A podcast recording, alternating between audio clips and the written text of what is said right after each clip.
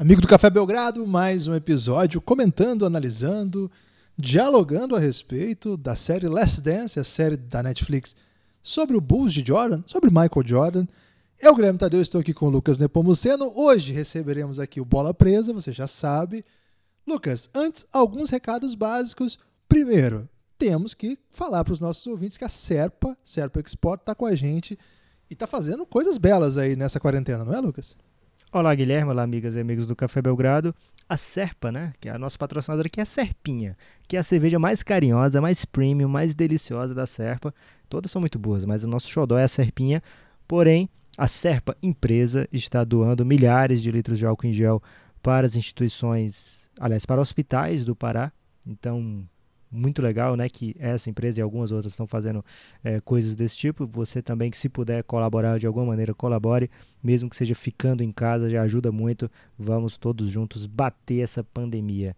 É, ou pelo menos buscar um empate, Guilherme. Bater já está difícil, né? Mas vamos tentar pelo menos empatar com a pandemia, tentar ficar, ficar safe, né? Fica, usar o inglês necessário aqui, porque tá, às vezes causa mais impacto, Guilherme. É, então a Serpinha está fazendo isso doando milhares de litros de álcool em gel é, e também está ajudando aqui o Café Belgrado, esse projeto, a se manter. Mas o Café Belgrado não dá para se manter só com álcool em gel e só com a Serpa, né, Guilherme? Precisa de mais o quê? Precisa de que você que gosta da gente apoie o Café Belgrado, nosso programa de financiamento coletivo, cafébelgrado.com.br. É o nosso crowdfunding. É um inglês necessário bom esse, não é? Não? É um dos melhores que tem, Guilherme. Porque... Eu falei direito? Porque pode estar errado se é assim, se chegar algum apoio, você falou direito. Se não chegar, a culpa foi sua.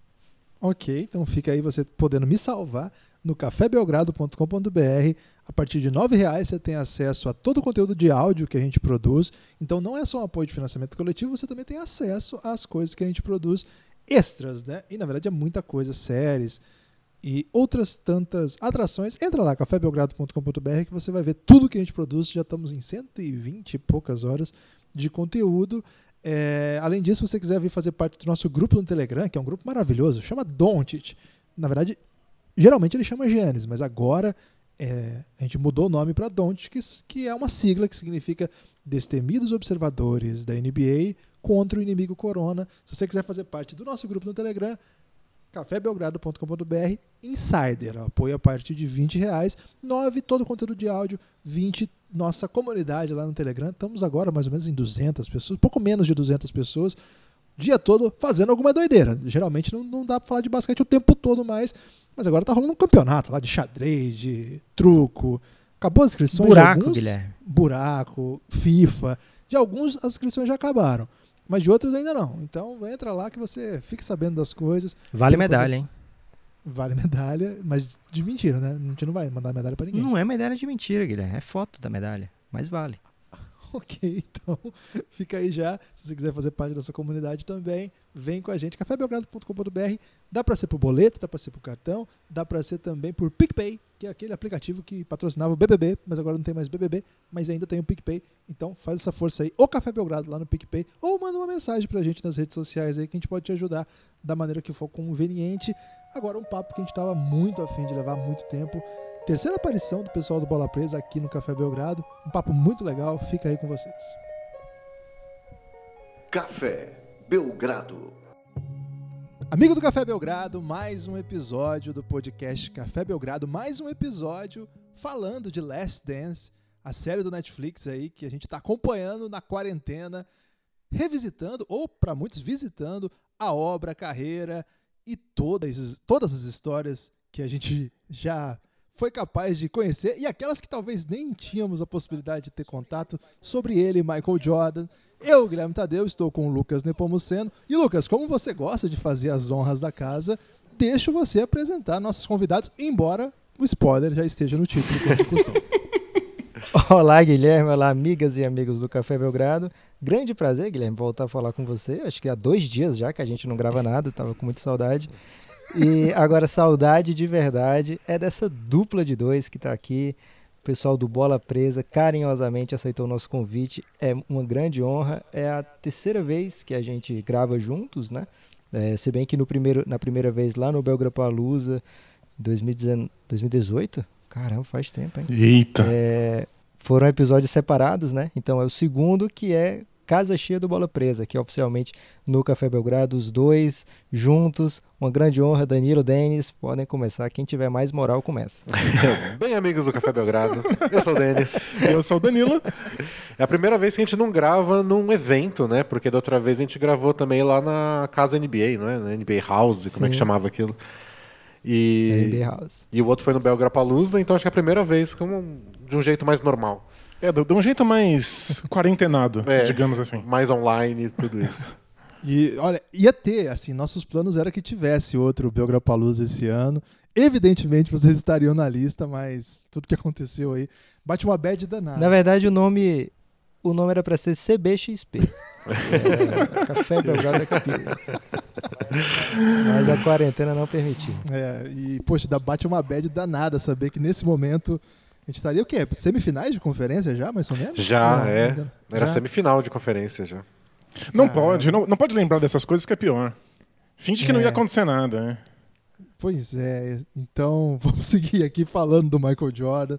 É, vai voltar, em algum momento as coisas vão voltar ao normal, mas por enquanto é isso que nós temos para fazer. E poxa, é uma ótima oportunidade de falar sobre essa série, para falar sobre essa história né, do Chicago Bulls, sobre o Michael Jordan. É, o Bola Presa está fazendo texto sobre a série também, muito legal. O, o Denis escreveu recentemente um- uma longa reflexão aí. Eu até- vou até perguntar para você algumas coisas a respeito, Denis, porque botou a gente para pensar aquele seu texto ali. Que Mas absurdo. antes da gente. Não pode, pe- Mas pensar errado. hora dessa, né? No Brasil de 2020, pensar. Pleno 2020. Não, não dá. É. Mas antes de começar, a gente faz essa pergunta para todos os convidados, né? A gente queria conhecer um pouco melhor da história de vocês com esse Chicago Bulls, né? Como é que foi? Quando que vocês começaram a... Como é que foi assim, o primeiro, primeiro contato de vocês com esse time? Vocês têm alguma história especial do Chicago Bulls, ou com o Chicago Bulls, com o Michael Jordan? É, eu, eu, quando era nos anos 90, assim, era bem novo, não estava tão bitolado em basquete. Curiosamente, eu fui ficar muito viciado em NBA na temporada ruim. Que foi quando teve o Jordan aposentou, teve o lockout, aquela temporada de 50 jogos, quando o Spurs ganhou. Foi lá que eu realmente me interessei, e aí no ano seguinte eu já estava apaixonado. Antes disso, eu assistia de uma forma bem esporádica, basicamente só jogos do Bulls. E lá em casa eu tinha com a minha irmã o hábito de assistir qualquer coisa de esporte que tinha na internet. E aí cada um escolhia torcer para uma coisa. Então, sei lá, tava passando o campeonato argentino na TV Cultura. Aí, pô, beleza, eu sou Boca, você é River e a gente fica se odiando. E aí na NBA eu tive a sorte de escolher Bulls e minha irmã qualquer time que enfrentasse o Bulls na final. Então ela gostava do Suns, gostava do Sonics, do Jazz, tanto faz. Aí ganhei todas. Ela tinha uma vasta gama de opções, por- porém não ganhou nada, né? Não ganhou nada, é. Então, mas essa é isso. Eu tinha esse hábito de assistir qualquer esporte. Em casa foi sempre assim. TV em canal de esporte. A gente assistia, sei lá, a gente jantava assistindo futebol de salão. Mas ainda é assim? Porque tinha. Ainda é assim. Minha mãe tá sofrendo muito na quarentena porque não tem esporte. Porque não tem futebol de salão? Não, porque não tem nada. Mas- tivesse futebol de salão, ela tava assistindo. Ela é a única pessoa que sofre porque não tem futebol de salão. Ela Mas assistia é- qualquer coisa. Em compensação, quanto tempo não tem Lakers, né? Ela tá ganhando tudo agora, né? Agora tá. Agora tá mudando bastante essas coisas, né? Bulls não ganha mais nada. Desde a época do documentário. Então são outros tempos. Eu aprendi a Isso- gostar de NBA assim com torcendo pra esse Bulls pra ter birra com a minha irmã e gostando do Jordan, claro. Então não tem não tem segredo, não sou diferente de ninguém.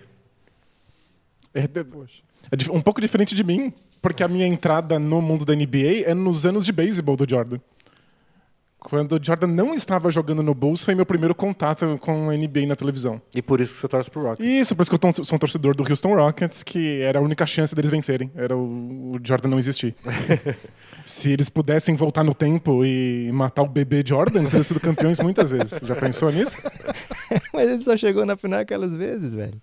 É, pois é, eles não chegaram na final contra o Jordan, eles são muito É, safados. porque, é que eles, eles sabiam que não dava. Já né? nem chega. Nem vale a pena o esforço. Mas e aí, sua relação? Mas, é, David? é- Fala, abre o coração. Então, eu- eu- o meu contato com esse Bulls do Jordan é tardia. É depois, quando eu me virei um bitolado na NBA, que eu fui revisitar o Jordan e encontrar os jogos e assistir, descobrir o que tinha acontecido. Eu não sou um, um fã do Bulls da época. Eu não sou raiz. Eu sou, eu sou modinha. E por conta disso, talvez eu tenha tido grandes ressalvas com esse Bulls e esse Jordan quando eu comecei realmente a ser apaixonado pela NBA. Porque eu queria aproveitar o basquete do jeito que ele era naquele momento, eu queria celebrar as estrelas que eu estava conhecendo naquele instante, e as pessoas só falavam: ah, mas eles não são o Jordan, eles não são aquele Bulls que ganhou seis títulos. Então eu sentia um pouco de incômodo de que parece que o passado do Jordan tentava ofuscar o presente em que eu existia. E eu levei muito tempo para aceitar que não, é um, foi um passado muito impressionante, que o Jordan era talvez o melhor jogador de todos os tempos, mas não é a mesma coisa não ver na época, né? A gente sempre mantém um asterisco. A gente consegue ver com um certo distanciamento. Dá para ver as falhas do Jordan muito, de uma maneira muito mais fácil do que seria Se você estar tá lá engajado é... emocionalmente assistindo no, naquele momento. Então eu, eu, eu, sou apaixonado por esse, esse Bulls e por esse Jordan. São algumas das histórias mais interessantes da NBA. Mas eu não tenho nenhum problema em criticar, não. Tô, tô, tô confortável. eu ia te perguntar isso, Danilo. Você falou que quando você começa lá, né, é muito difícil competir o que está acontecendo na NBA com o que tinha acontecido, né? Ah, mas se o Jordan tivesse era muito mais legal, muito melhor, etc. Tem a parada do hand check também, né? Que o pessoal invalida tudo que acontece desde que criou o hand check, porque antes é que a defesa pois era de é. verdade, né? É, é, se não perde dente, não é defesa. Né? O pessoal fica indignado. E aí você fala que com o tempo isso é, você foi aceitando o Bulls, talvez porque as pessoas pararam de falar um pouco, né? Mas tá voltando esse rancinho assim de leve agora que tá passando o Last Dance e todo mundo fala, ah, mas vocês estão vendo aí o que é basquete agora? Aí que era. Aí que tinha basquete de verdade, se o Jordan jogasse hoje era 50 pontos de média. Tá voltando esse rancinho ou é só comigo? Então, tem, tem um pouco assim, estamos juntos nesse ranço. Porque parece que a gente tinha superado um pouco isso. Parece que a gente tinha finalmente aprendido a celebrar o momento e as estrelas do momento. Fazia, acho que o quê? Uns dois meses que ninguém perguntava se o LeBron era melhor que o Jordan. É, né? Parece que a gente tinha finalmente se livrado dessa pergunta estúpida e aí agora isso volta à tona. Mas eu, eu acho que o meu ranço está controlado por um outro medo. Que agora, depois, mais velho, trabalhando com NBA há muitos anos, eu começo a ter o medo de que esqueçam o Jordan. Porque começou, a gente começou a flertar com essa possibilidade. É porque no, no sabe, de 2010 para cá teve um boom de NBA no mundo inteiro, mas no Brasil a gente viu isso, viu isso bastante. E aí muito fã de LeBron que começou a acompanhar só por causa do LeBron no Miami. Muita gente começou a acompanhar por causa do Curry no, no Golden State. E aí o Jordan era o cara do meme chorando. É. E aí você começa a ficar com uma birra inversa. Tipo, não, cara, ele é bom pra caramba, ele é um jogador de verdade, o melhor de todos os tempos, olha o que ele fez, seis títulos.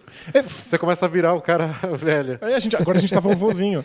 É, é, faz uns anos que saiu uma pesquisa nos Estados Unidos para descobrir se as pessoas reconheciam o Michael Jordan. Se a juventude, a molecada nas ruas, andando de skate, de boné para trás, é assim que é a molecada, claro, né? Claro. É, para ver o, se eles reconheciam o nome Jordan e a imagem do Jordan.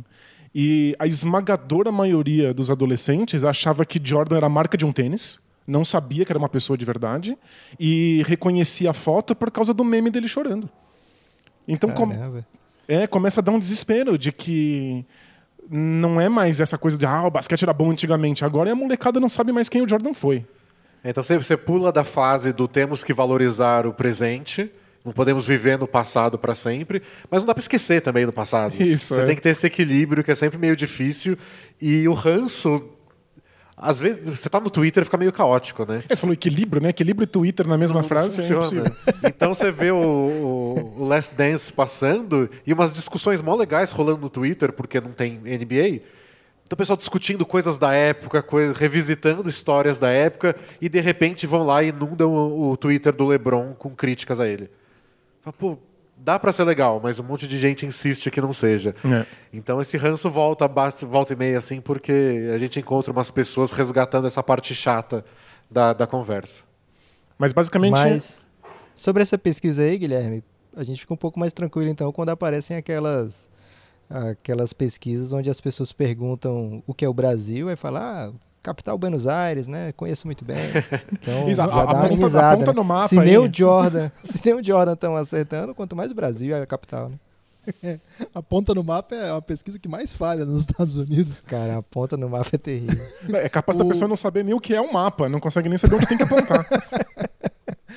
eles, eles começam nesse episódio 6 especificamente é, construindo um pouco mais e talvez mostrando com mais com mais atenção, assim, em comparação a todos os outros episódios até agora, esse componente mítico do Michael Jordan, né? Porque já é o primeiro episódio pós-bicampeonato, naquele naquela linha narrativa que eles fazem ao longo da história, eles vão contando a história dos títulos. Eu, Michael Jordan já é bicampeão, caminha para o repeat, já é o jogador assim mais dominante da liga e já atrai todas as já é pós Dream Team também, então eles constroem já no início ali aquele, aquela vida atribulada do Michael Jordan ali. Nossa, é... como é que é, Lucas, os, os, discursos do Michael Jordan ali no começo do, do filme que você gostou? É, ele começa ele, o episódio começa com o Michael Jordan fazendo um comercial meio ao contrário do Be Like Mike, né? Que vocês pensam que é, é legal fazer Michael Jordan, né? Ser Michael Jordan por um ano. Aí o tradutor, o tradutor maravilhosamente coloca, né? Mas tentem ser Michael Jordan por um ano para ver o que é bom para tosse. Eu achei maravilhoso. tem umas legendas é, muito boas. tem. Aí depois disso vem o, um velhinho lá que eu não lembro agora o nome dele, desculpa, falando da rotina do Michael Jordan, né? Já construindo uma ideia de, olha como é difícil ser o Michael Jordan, né? Porque realmente era puxado. Ele, onde ele estava, ele era o centro das atenções o tempo todo. Eu acho que até quem foi, Guilherme, que passou aqui no, no Café Belgrado, até lá no Belgrado para Luz contou essa história do Michael Jordan, já estava até aposentado, mas ele passou na sala e todo mundo assim muda o ambiente da sala, né? Acho que foi o Acho que foi o Rodrigo o, Alves, né? Foi o Rodrigo Alves? Não, essa história especificamente acho que foi o Aquele que curtiu o passatempo, velho, esqueci o nome dele agora. O Zé Renato Ambrosio. que descrição incrível. é porque o Belgra Palusa, vocês estavam lá, vocês sabem. Foi feito com baixíssimo orçamento. E só tinha bolacha de água e sal e de repente apareceu um passatempo, o Zé Renato Ambrosio ficou muito feliz. é, ele contou lá como mudou o ambiente, né? Assim, onde ele está, ele é o centro das atenções, né? E aí, nesse começo de episódio, é, constrói essa ideia, né? de, de do, do, tipo de pressão que sofreu o Michael Jordan, que não é tão diferente do, do, das grutas grandes superstars do mundo, não só do basquete quanto pop, né, Guilherme? Mas por ser o Michael Jordan era algo ainda maior, né? É, mas eu fiquei pensando nisso é, e pensando assim, como que as redes sociais é, transformaram muito essa ideia mítica de encontrar uma celebridade na rua, né? Porque ali uhum. a impressão assim, você não tem. É, hoje você tem o tempo real, os caras fazem live, você vê a casa dos caras, né? Você vê eles faz, sabe o que eles estão fazendo. Aí eu fiquei pensando nisso, né? é um mundo pré-rede social, então você ver o Michael Jordan na rua era muito mais impactante do que ver o LeBron James na rua. Ainda que ver o LeBron James na rua seja deve ser um impacto, mas eu nunca tive essa oportunidade de cruzar com o LeBron James para minimizar, né, esse impacto. Mas tentando, é, tentando projetar assim, era uma figura mítica que na verdade você via na TV e você não, não tinha acesso a ele como pessoa real. Então, por onde ele passa é um furor, assim, a gente não tá a gente não estava ainda é, acostumado ou estava se, se construindo esse hábito desse Guilherme, mundo. para o jovem, pro jovem Brother, se, po se posicionar, para entender, contextualizar, é como se o BTS estivesse passando em qualquer lugar. É verdade, é. Ele, ele, ele, é um BTS de uma pessoa só e que não, não sabe dançar. Acho que o Guilherme não entendeu esse. É, eu, eu falhei aí no humor aí. Talvez eu tenha virado a fiada. você mas o... precisa se atualizar aí nas bandas de, de música coreana. Mas eu acho. Ah! Ok. Eu acho que o interessante dessa época do Jordan é que nenhum dos lados estava preparado para isso. Porque esse começo dos anos 90 é quando tem essa explosão de popstar, de, especialmente na área do esporte. Não tinha tanto isso de um esportista ser uma estrela pop do mesmo nível de cantores e tudo mais. Então não sei se o Jordan, quando ele entrou na NBA, ele estava preparado para isso. Uhum. E eu não sei se e para o público era uma novidade também. Então acho que o, Zion, por exemplo, está mais preparado para isso. Quando, se acontecer quando, ou quando acontecer isso com o Zion, dele virar uma estrela que ele não consegue pisar na rua, Talvez ele já esteja pensando nisso até agora, talvez ele tenha uma assessoria que prepare isso é, para ele. Momento sociologia. Os jovens de hoje em dia, eles são treinados para querer expor a vida pessoal. É verdade. Eles querem mostrar as fotos do que eles estão comendo, de como eles foram no banheiro, de onde eles viajaram. Você fica lá dando check-in para dizer que está nos lugares. O pessoal da geração dos anos 80, dos anos 70, acha isso alienígena perder a sua liberdade de, de locomoção ou ter que ficar se expondo publicamente deve ser uma violência. É, e ele pegou isso no bonde andando, começando, ele já estava na carreira dele, e aí com um, dois anos de NBA, de repente ele é o, o cara mais famoso do basquete, e depois o cara mais famoso do mundo, que nem eles deixam claro no, no documentário. Pois é. Então acho que é uma pressão gigantesca. Acho que nesse começo de, de episódios já começam a desenhar os motivos que vão fazer ele largar o basquete no fim da temporada. É, então, e isso que eu acho que é o mais legal desse episódio. Porque, como alguém que, que acompanhou a era Jordan de longe, com algum afastamento, saber por que, que alguém tão bom no auge da carreira, com um monte de títulos nas costas, largou o basquete é, é muito esquisito. É, precisa de uma boa explicação. E eu acho que o documentário está se preocupando em dar essa explicação. É, eu nunca tive essa explicação. A explicação do beisebol, que já é muito ruim, é, tipo, é só um, um pedaço. Por que, que ele aposentou depois disso? E aí eu acho que ele está começando agora. Você, eles mostrarem no, no, nesse episódio 6 quais são as dificuldades de ser Jordan, por que, que ele está de saco cheio, por que, que ele recebe tantas críticas. Sabe a cena que mais me perturba? Uma, estão mostrando ele sendo, sabe, na saída do hotel, na saída do ginásio, tudo mais. E tem uma cena que ele saindo da quadra depois de um jogo e um torcedor passa a mão na careca molhada dele de suor. Cara, aquilo é chato. Nossa, e para com isso. Não sei se é efeito quarentena, não encosta nas pessoas, mas nossa, me incomodou aquilo, passar a mão na careca dele com tudo. E aí sai comemorando o moleque depois. Tipo, encostei no Jordan. Esse menino aí foi pro MMA depois, ficou roubando o boné da galera. É, e aí passa. Tem o melhor momento disparado do episódio, que eu acho que vocês vão concordar, que é quando aquele segurança ganha dele na disputa da moeda e faz o Jordan Shrug, né? Faz a... É a, gran é a grande cena faz... dos seis episódios até agora. É, é o Shrug. Disparado, grande cena da série. E, mas também já vai mostrando o outro lado do Jordan que vai ser trabalhado nesse episódio, que é o da aposta, né? Vai ser tema também. E acho que eles fazem uma coisa muito interessante falando da dessa parte como ele está de saco cheio, que ele está caminhando para a aposentadoria. E é concomitante, né? Porque ele vai se aposentar duas vezes durante essa série. E nas duas as pessoas pensam, cara, dá para ele ganhar mais, né? Dá para ele continuar em altíssimo nível, dá para ele é, ser o melhor da liga ainda. É, então, mas ele fala de uma maneira bem legal, né? Que ele quer sair dois anos antes, mais para frente nesse episódio, ele fala que quer sair dois anos antes dele deixar de ser desse nível, né? De deixar de ser tão, tão bom. E mais uma vez ele estava certo, né? Que quando ele volta alguns anos depois já mudou bastante. É o parar no auge do Pelé, isso aí, né? O Jordan mas ele foi que... teimoso, Guilherme. É, mas ele, é, o Pelé parou no. no o Pelé não parou no auge, né?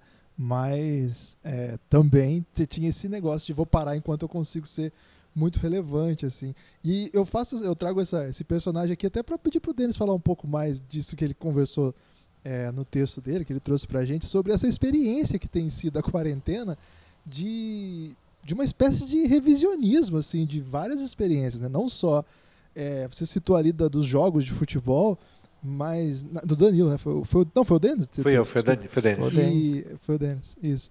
E, e assim, você falou bastante ali dos jogos de futebol, mas como a própria literatura tem esse exercício do passado, e eu acho que muitas coisas né, a gente tem feito, a gente falou bastante lá no Elástico, da, da gente tá, quanta gente tá voltando para ver o The Office agora na quarentena, né? Tá vendo tudo de novo, ou, vendo pela, ou até vendo pela primeira vez, o que que funciona, o que que não funciona, né?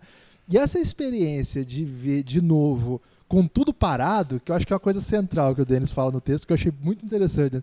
Assim, voltar para ver outras coisas é, é, da vida. A gente que trabalha com isso, a gente que mexe com essas coisas, acaba indo, acaba fazendo estudo. Geralmente, quando pausa a temporada, um exercício que a gente tem é voltar, ver algumas coisas do passado, mas voltar com nada acontecendo mesmo, assim, acho que muda a lógica um pouco desse retorno, né? É, até porque o esporte é uma experiência coletiva, né? Então não adianta nada você voltar para assistir a Copa de 82 e falar, então, aquele time na verdade não era tão mágico assim. E você olha para o lado, não tem ninguém falando sobre isso. O pessoal está falando sobre, sei lá, a final do campeonato estadual que, tá, que era para estar tá rolando. Então não é a mesma experiência do que todo mundo parar e assistir a Copa de 82 que foi reprisada no Sport TV. E aí todos os colunistas vão lá e escrevem as impressões deles da, dessa reprise. Então você tem a experiência de discutir aquilo como um grupo. Então é todo o grupo que, que acompanha basquete, todo dia, aquelas pessoas que você confia na opinião, que estão falando de playoff o tempo inteiro, assistindo o documentário do Jordan juntos e revendo juntos a história dele. Então dá outra sensação de é, reinterpretar a história, porque vocês estão fazendo isso no coletivo, não só uma pessoa que parou para ver um documentário uma vez. Então você tem mais troca de ideias, você tem mais essa sensação do que o todo acha. Então a gente tem uma noção agora do que a galera mais jovem pensa do Jordan.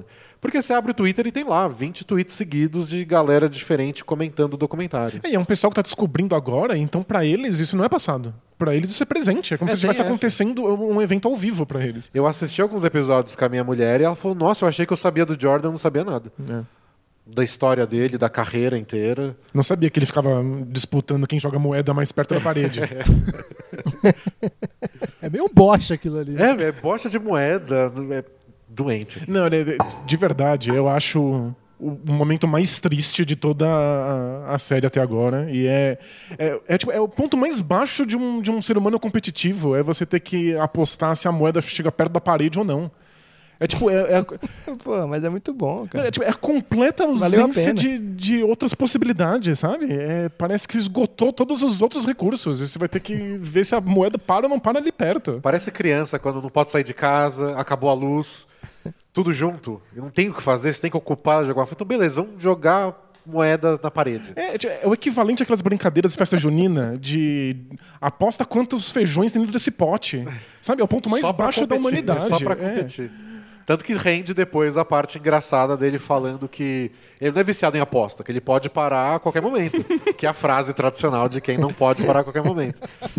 É E depois ele fala que não, que na verdade o vício dele é na competição. Mas não tá tão distante assim. Porque para a competição ficar interessante para ele tem que ter aposta. Claro. Então o golfe tem que ter aposta, o, o- carta, jogo de carta no avião tem que ter aposta. Que é uma cena legal também do cara. Qual que era o jogador? Esqueci. Falando que não, era outro jogo. Era o Pippen e o Jordan lá atrás apostando mil dólares. E na frente é um dólar a mão, É um né? dólar a mão. É. Ele tem que apostar e tem que apostar alto, senão não tem grana, não tem, não tem graça. Só quando o pessoal lá de trás desiste que o Jordan vai pro pessoal da frente e fala que ele quer só ter o prazer de ter o dólar do outro no bolso dele. É fascinante. Então não, não parece que ele pode parar a qualquer momento. E eu acho que isso é, isso é ver uma pessoa quebrada, é uma pessoa que realmente tem uma questão. E o documentário faz esse trabalho muito bem em mostrar que ele tem essa dificuldade, ele está passando por alguma coisa, isso é um disfuncional em alguns aspectos, mas no basquete, no esporte, faz ele o melhor de todos os tempos. É.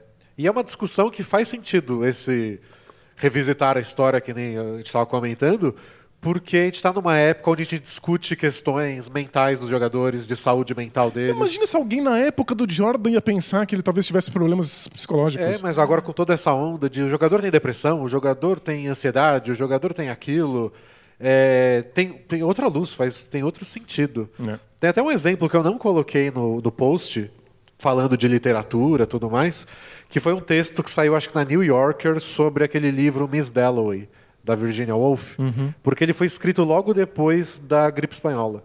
Mas não tem nenhuma menção à gripe espanhola. Tem menções à Primeira Guerra Mundial, que também tinha acabado de acabar.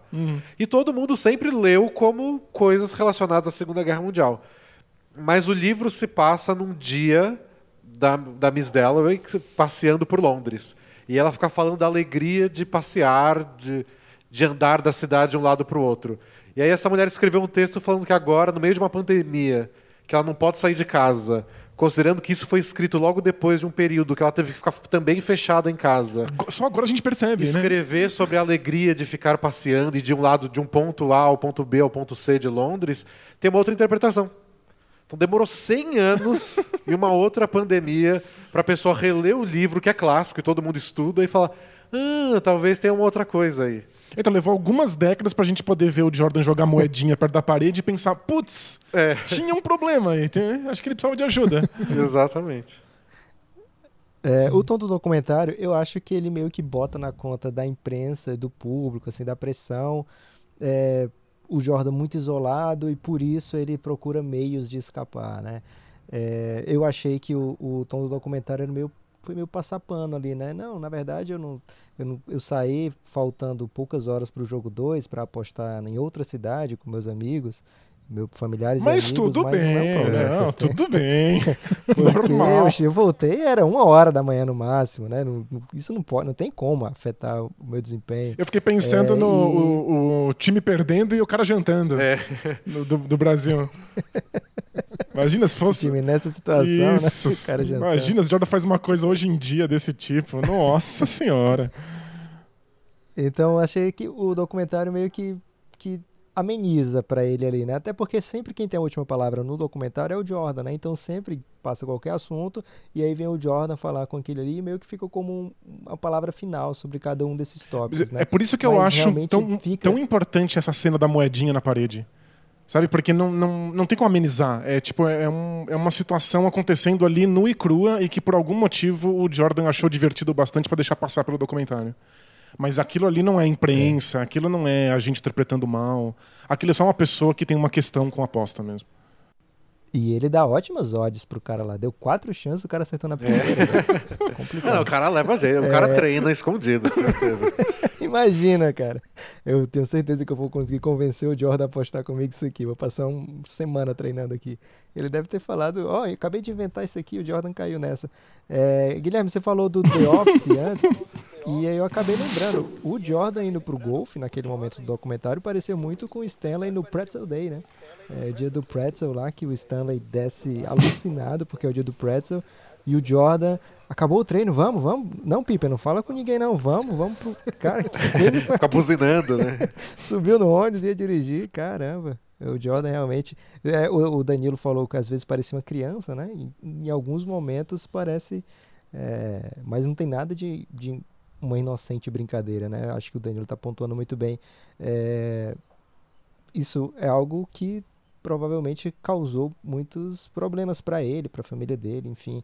Não, não é saudável. Mas. Mas ganhou, né? Muitos títulos de campeão, né? É, muitos anéis isso. de Eu campeão tava também. vendo, Basquete, basquete tem dessas, né? eu tava vendo por acaso, assim, por acaso não, não é por acaso, mas eu tava vendo assim, sem, sem ter a ver com isso que a gente tá conversando, o Space Jam, inclusive tá no Netflix, eles botaram agora, né?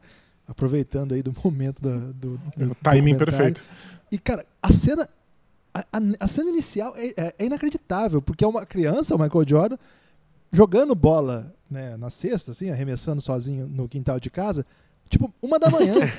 e aí o pai vem e fala assim: Você não, você não vai dormir, não? Já é uma da manhã. Não, pai, eu tenho que treinar. Ah, então vamos lá, vamos treinar. Porra, Que educação é essa? já começa. E eu acho que tem um pouco a ver, assim, de uma, de uma época. E é porque que- cortaram, Guilherme, mas ele ficava xingando o pai dele lá quando tava jogando bola. É, não mostraram essa parte. aí. Mas eu acho que também a gente tem um pouco de um espírito de uma É. época que. é, eu falei isso algumas vezes aqui, né? É, uma, é, um- é um tipo de, de jogo, é um tipo de esporte que de fato tinha alguns componentes que hoje, para nós, causaria assim, muito mal-estar, né? A gente vê, por exemplo, é, uma das cenas que o, que o livro, né? Que eh, também bota- fizeram uma boa propaganda ali pro livro do, Ah, do fizeram. Smith, Opa, né, é, o Ficou coçando aqui. É, Vai esse, esse, esse vai Vai jantar, vender é. Cara, eu olhei. eu, eu, eu citei esse livro no primeiro episódio aqui. Do, ah, foi o primeiro ou foi o segundo episódio sobre o Last Dance? Porque teve algo em comum entre o livro e, o, e o documentário. E eu não sabia que ia aparecer, né? E aí eu olhei pra ver quanto é que tava o livro. Tava seis reais na, na É? Amazon. Eu quero ver quanto é que tá agora. Seis reais. Agora esgotou já. é. Certamente aumentou, porque. é, mas o, mas o que, que me, me causou estranha- estranhamento, assim, né? ele- tem algumas coisas, de novo, ali, né? Um- uma das coisas relatadas no livro é Michael Jordan teria agredido um companheiro. Cara, eu tenho todos os motivos para acreditar Ah, que pois ele teria é, né? agredido sim. É, talvez. Talvez não do jeito que a gente já viu nessa série, outros jogadores já agredindo o outro ali, mas de fato era um espírito de uma época que hoje já não passa tão, com tanta tranquilidade mais. Tem uma parte, digamos assim, mais. Não sei se é mais leve, mas de outro, de outro estilo, que é quando eles estão no vestiário, né? E depois do jogo, tinha uma câmera só, e os- o Pippen fica meio assim, ó, vocês estão me filmando bebendo, não gosto que isso apareça, né?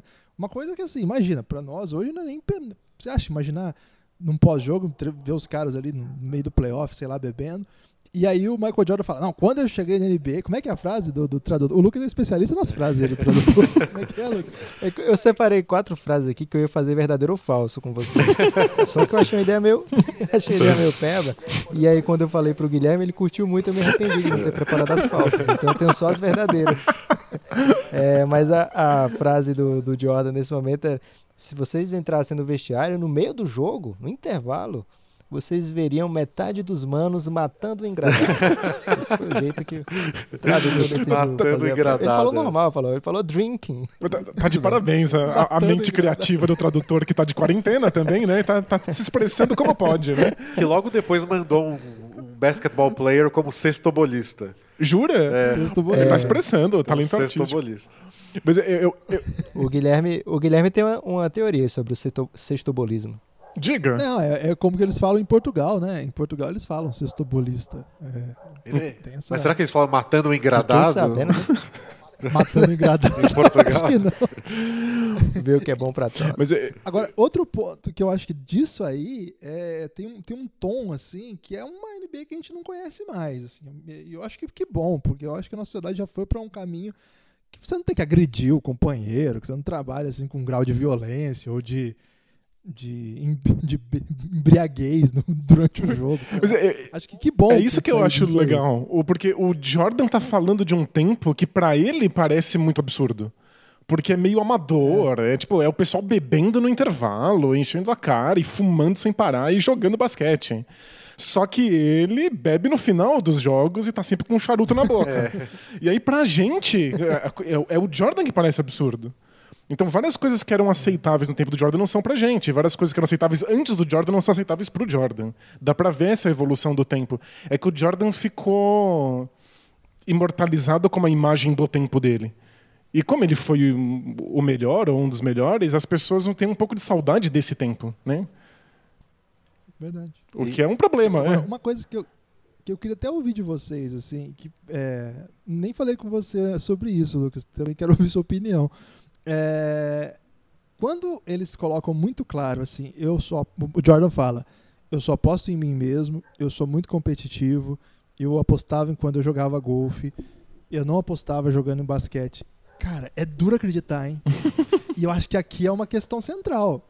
É, isso aqui é sério. Alguém viciado que aposta em si mesmo é um dilema ético muito sério se o cara é um esportista mundial operando aí na, na principal liga do mundo né, de esportes. assim.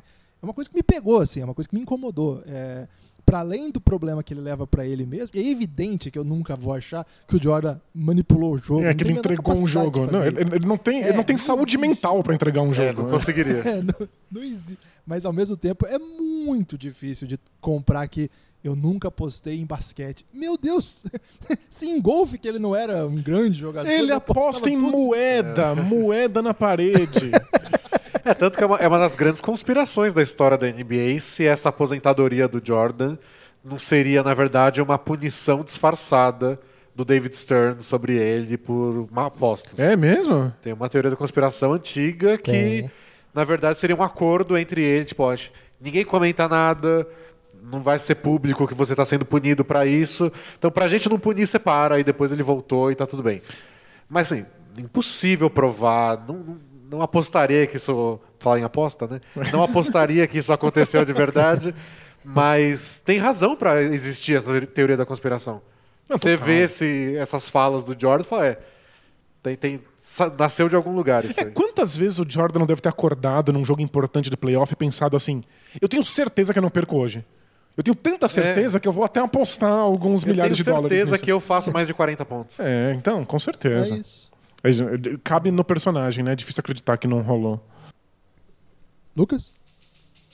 É, e aí, depois disso, vai não, pô, pra. sua opinião sobre isso. Eu quero sua, sua palavra. Tá se sobre isso. esquivando aí?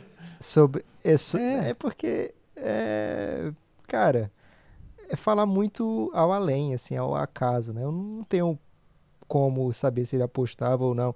Eu acho que não. Eu realmente acho que se ele tivesse apostado em basquete, alguém ia acabar falando, né? Porque como ele falou durante o episódio, ele estava se metendo com gente de baixo dessa laia, né? Como eles traduziram. gente que não dá para confiar. O cara que de um milhão lá, que ele devia um milhão, o golfe, o outro o cheque de 57 mil que apareceu na mão de um vigarista. É como a gente sabe no É. Brasil atual, né? Quando aparecem uns cheques 57 mil esquisitos aí pra, pra- pra- na sua conta, né? Não é bom sinal. É, eu acho que a a Netflix está falhando aí, porque era para ter traduzido os dólares em reais já. Ficava muito mais impactante aquele cheque. 57 mil dólares agora ia ser um cheque de 300 mil reais, olha só. E atualizando todo dia, atualizando. né? Tem que criar um algoritmo aí que atualiza a, a legenda toda vez que a Você o assistiu na, assistiu na segunda é uma coisa, assistiu na sexta já, já era. Daqui Tá do ano, subindo. o cheque, o cheque é um milhão. É, mas aí, alguém, pessoas assim que fazem livros sobre ele, né? Falando do problema de apostas. Na verdade, o cara não queria falar do problema dele de aposta, ele queria falar para todo mundo que ele era amigo do Jordan e queria vender o, o livro, né? Dele. É, o Esquinas lá, que eu esqueci, é Ricardo Esquinas, não lembro agora o primeiro nome dele. É, então, eu acho que eventualmente ia surgir é, desse tipo. Agora, se a NBA barrou para não surgir, etc., é realmente uma excelente e deliciosa teoria da conspiração. O Bill Simmons adora essa, essa teoria da conspiração aí do Jordan. Né? já li em outros lugares, Bleacher Report, sempre tem alguém que coloca né, essa teoria. Mas eu, é, até para mim, que adoro teoria assim super bizarra, é, acho que vai um pouco além. Mas eu acho que o Guilherme está tentando puxar tanta conversa de, de aposta aqui, pessoal, porque tem que chegar no momento do Knicks, né? O Knicks é time do coração de muita gente, que eu não vou dizer se tem alguém aqui que torce ou não pro Knicks, que se tiver, realmente não sei. Mas é bem possível que não tenha. Mas se tiver, desculpa falar desse assunto. Mas o Knicks chega naquele momento, abre um 2 a 0 é, tem o Jordan completamente envolvido em coisas extra-quadra e ainda consegue perder? Que coisa, hein, Guilherme? Curioso, né? Pô, ali um grande momento do Pat Riley, né? Eu adoro o Pat Riley idoso cheiroso, que quando ele aparece no tempo presente, assim. Eu gosto muito das imagens dele ali. E pela cara dele, ele tava muito cheiroso naquela cena. Tava, Bem cara. banhado. Nossa, ali é senador, deu pra sentir daqui, assim, pela TV. O- e assim, o, esse time do Knicks era. Cara, essa série já teve grandes momentos do Knicks, né? Já teve bom, assim, bons times já apareceram. E esse de novo, né? Muito legal. Agora, o que o Jordan joga nesses jogos aí contra o Pat Ewing é sacanagem, né? Aliás, é, ao longo dessa, dessas histórias todas, a- eu senti um pouco de falta das histórias dos jogos, assim, para falar a verdade. Eu sei que esse não é um documentário pra, pra gente que vive de basquete, não é só pra gente, é também pra gente que vive de basquete, mas não é só pra gente. Esse é um episódio que eu topava, assim, mais histórias das séries e um pouco menos de bizarrices do Jordan, tipo jogar moeda aí, sei lá. Eu entendo a construção ele passou muito tempo no golfe. Passou um tempo Muito tempo, eu não aguento mais golfe, cara. Eu acho que eles estão alongando, tem isso também, né? Eu acho que o documentário tá, tá meio. Precisa espalhar um pouco. Eu achei, eu senti falta. São, um são pouco 10 das histórias. episódios, né? Muita É coisa. muito, né? E eu, eu, eu não sei, eu queria ver um pouco mais das histórias das séries, porque eles têm o jogo na íntegra, né? E, e tem maneiras de contar isso. com- mas é porque isso aí já é o meu pensamento, né? Daí não daria pra você assistir com a sua esposa, sei lá, pra família ver. Meu pai, por exemplo, não ia parar pra ver, ah, agora vai contar a história do- da série e tal, mas o Jordan ele vê tudo, né? Então acho que tem um pouco isso, mas se puder ficar Guilherme, essa frustração. o jogo 3, o jogo 3 o Knicks abriu tinha 2 a 0 no placar, vai pra Chicago, e no jogo 3 o, o Jordan chuta 3 de 18. E o Knicks perde por 20 pontos. Fica chutando cachorro morto. Para de chutar essa- cachorro eu- morto. Eu, eu fiquei assim, é, eu queria mais histórias de basquete, né? Mas não sei, é, vocês acham que eu tô meio querendo ser o basquetão da parada? Assim? Então, eu entendo por que não tem, é isso mesmo que você acabou de falar, que é para um público maior, que está mais interessado no personagem Jordan, mas acho que isso cria um problema, porque eles acabam explicando a virada de alguma forma, só que sem tocar no assunto basquete. Então você acaba entendendo que o, o Bulls virou aquela série porque o grupo se uniu depois que a imprensa atacou o Jordan. E foi uma coisa meramente de Atitude. de atitude e de motivação. Que não teve tática, não teve ajuste. Foi só o time se unindo e falou: vocês estão atacando o Jordan? Atacou um, atacou todos. E aí todo mundo se juntou, eles ganharam quatro jogos e foram pra final. Mas é que a gente, a gente tá tentando contar uma boa história aqui. No, no- no fundo, esse documentário tá tentando salvar a história do Michael Jordan, apresentar a história para as novas é, gerações. É a história definitiva. assim. É história definitiva. E ficar explicando basquete é tornar a história menos mágica. Se você descobrir por que que deu certo, é, tipo, se você escuta aquelas histórias incríveis do homem pisando na lua, assim, nossa, aquilo é, é- é mágico, é mítico. Agora, assiste por uma hora alguém explicando como funciona um foguete e você a coisa parece muito mais besta e banal e chata. Eu acho que o, público não quer mesmo saber tática de basquete nesse momento em que eles querem conhecer o personagem Michael Jordan. Eu acho que não cabe. Eu acho que o, a intenção do documentário não é essa. A gente não é o público-alvo. É, eu concordo, mas aí eu acho que fica parecendo que tem uma outra explicação, ao invés de só não ter uma explicação. É, não, com, com, certeza. Mas eu acho que esse é o objetivo, porque torna, torna uma história mais épica. É, isso é. Do que seria. Não, a gente venceu esse jogo aqui porque a gente mudou o esquema tático e aí a gente fez uma marcação 1-2. isso não quer dizer nada para ninguém, né? É, é, é, muito difícil admitir é. isso, mas eu acho que nós não somos o público-alvo desse documentário. Não é que a gente não aproveite, que a gente não se divirta, que a gente não aprenda coisas novas, mas acho que não é pra gente. Eles já sabem que a gente tá lá, né? Exatamente, é. Nós já somos, estamos fisgados. fisgados, a gente né? assistir qualquer coisa, se o primeiro e o segundo fossem péssimos, o 3 e o 4 a gente ia estar tá lá, babando. É, joga, mais um. É. A gente assistiu Big Brother, cara. É, o Jordan continua aparecendo de bermudinha, brega, e eu continuo assistindo esse documentário. Aquela bermuda tá vendendo bem. É, por, fa é, por falar em, em, apareceu, eu fico imaginando aqui, os caras chamam, ô oh, Patrick Ewing, a gente tá fazendo um documentário aqui sobre o Jordan, a gente quer te visitar para conversar com você. Eu quero saber quanto tempo eles passam na casa do Patrick Ewing, porque eles usaram duas frases, cara, do, do Patrick Ewing. Como é que funciona isso? Você chama alguém pro documentário. Pois é, né? É, deve entrevistar uma hora, aí duas frases. É assim mesmo? Se for, não vou entrar no ramo, não. E tem vários caras que são assim, né? O Horace Grant aparece é, só para negar que ele era o informante do Sam Smith. e aí não aparece mais o Horace Grant. Mas pelo menos ele apareceu em outros, né? O Patrick King era a chance dele era essa agora. É, isso é verdade. Mas que playoff. Agora o Knicks vai pro ostracismo, não vai rolar mais Knicks. Mas que dó do Horace Grant. Eu... Ele aparece para falar assim: "Não, não era eu". Fim pronto. Demos o outro Mas lado. Se quiserem acreditar. oh, o cara ficou com dó dessa vez, né? O editor, porque geralmente todo mundo fala, aí vem o Michael Jordan e fala, né? É. Dessa vez ele deixou o Jordan falar primeiro. É, não. assim, ó, foi o Horace Grant. Não, não fui eu não. As pessoas querem acreditar. Porque eu era muito amigo do Sam e a gente tinha uma linda amizade. A legenda colocou, nós tínhamos uma linda amizade. Mas não fui eu. É, é. Foi é, mas no, no, livro, vários jogadores são citados, assim. Tem, tem alguns quotes no livro que são... Não dizem muito bem de quem é, que conta alguma coisa mas vários jogadores falam e, e tem a frase do jogador, né? É, literal. Então, muita gente, até o, acho que é o B.J. Armstrong, ele fala em algum momento que não dá para ter sido só o Horace Grant, né? Porque tem muita história ali que muita gente teve acesso, muita, muitas pessoas diferentes tiveram acesso àquelas histórias ali. Então não dá para ser tudo ele, porque tem história que talvez ele não soubesse, né? Então acho que muita gente realmente colaborou. É, Você chegou a ler um, o livro ou não? Eu li, é muito bom.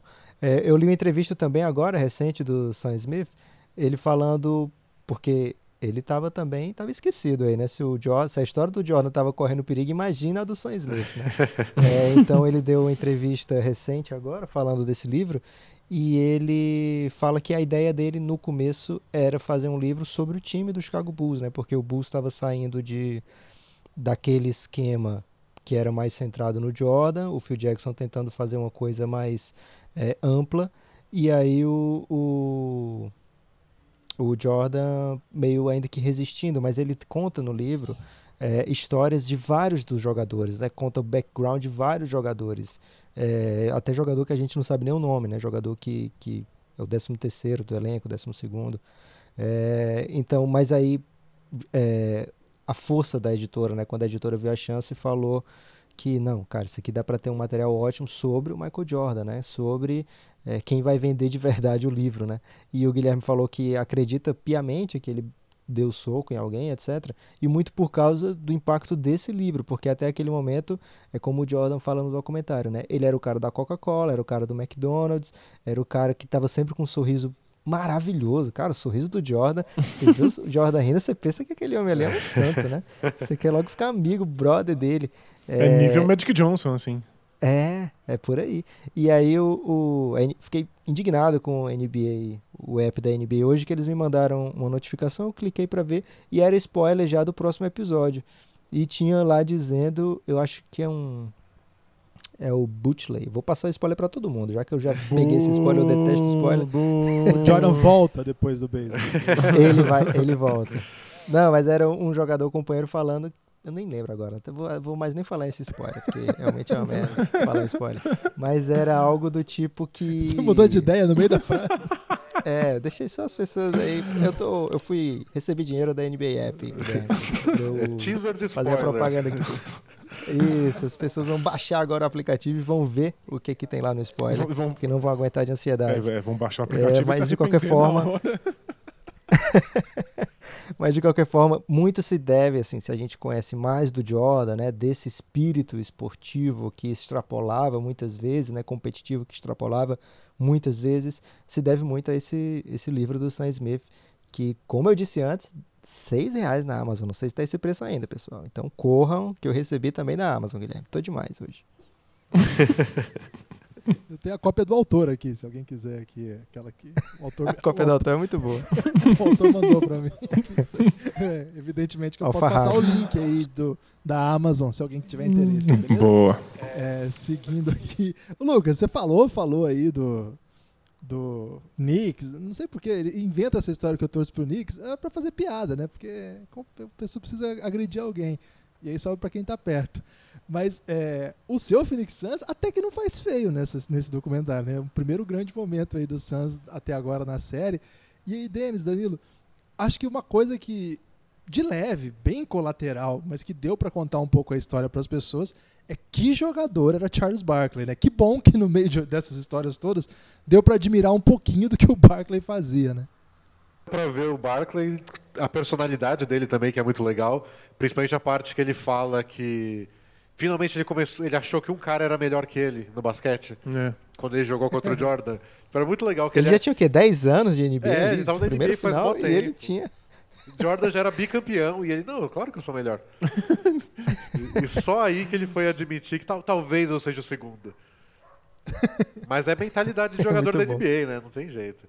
Mas foi legal, eu acho que eles deram um bom destaque porque foi um dos grandes, pra muita gente, o adversário mais difícil que o Bulls enfrentou na final e foi a final mais esquisita, eu acho.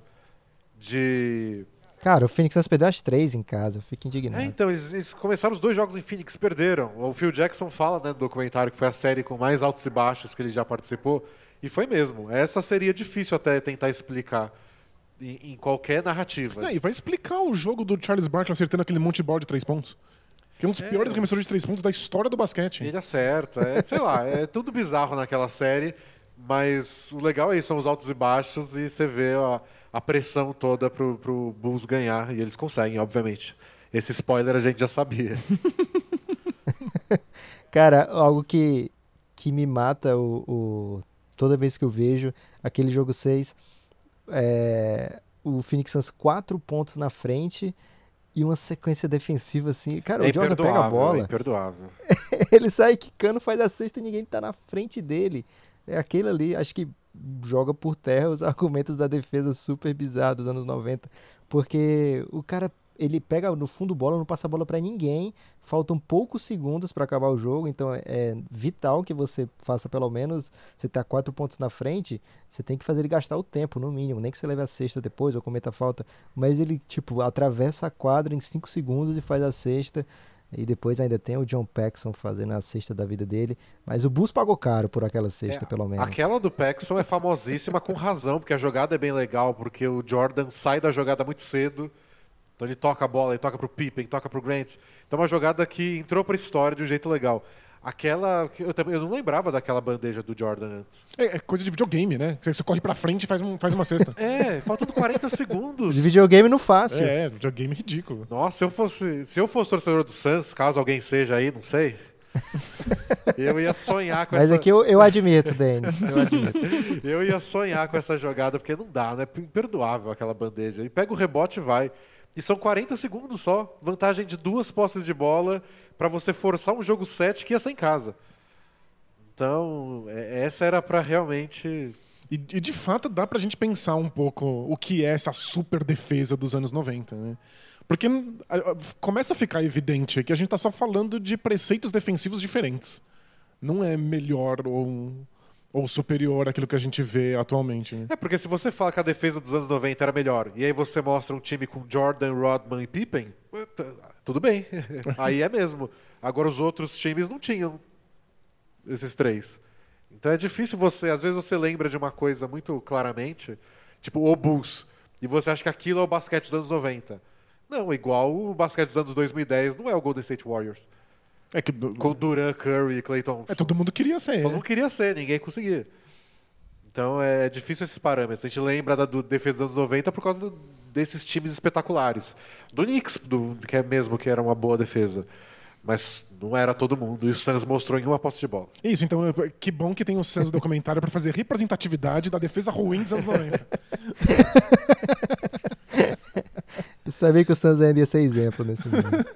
E por que, que o Jordan ficava tão ofendido com a, com a marcação do Dan Maher? É isso Ele que eu ia muito falar. ofendido, cara. Eu achei muito legal essa parte, porque na final do ano anterior, que eu acho que é o episódio 5 que mostra contra o Blazers, tem a coisa que Sim. ele faz com o Clyde Drexler, né? Que é tipo, Verdade. já, ele ficou ofendidíssimo que falaram que eles estavam no mesmo nível. E foi lá e tentou marcar um monte de ponto em cima dele. Meio doentio, meio doentio. Mas compreensível, porque o Clyde Drexler é uma estrela da NBA.